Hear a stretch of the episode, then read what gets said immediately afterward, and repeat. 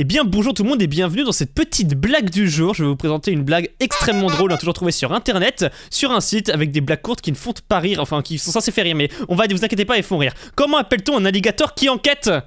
Un investigateur C'est très marrant, c'est très marrant tiré de l'anglais et tout pour les, petits bilingues ont compris, ceux qui ne parlent pas anglais n'ont pas compris, mais je vous promets c'est très très drôle.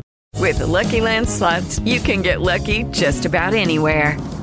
This is your captain speaking. Uh, we've got clear runway and the weather's fine, but we're just going to circle up here a while and uh, get lucky. No, no, nothing like that. It's just these cash prizes add up quick. So I suggest you sit back, keep your tray table upright, and start getting lucky. Play for free at LuckyLandSlots.com. Are you feeling lucky? No purchase necessary. Void where prohibited by law. 18 plus terms and conditions apply. See website for details.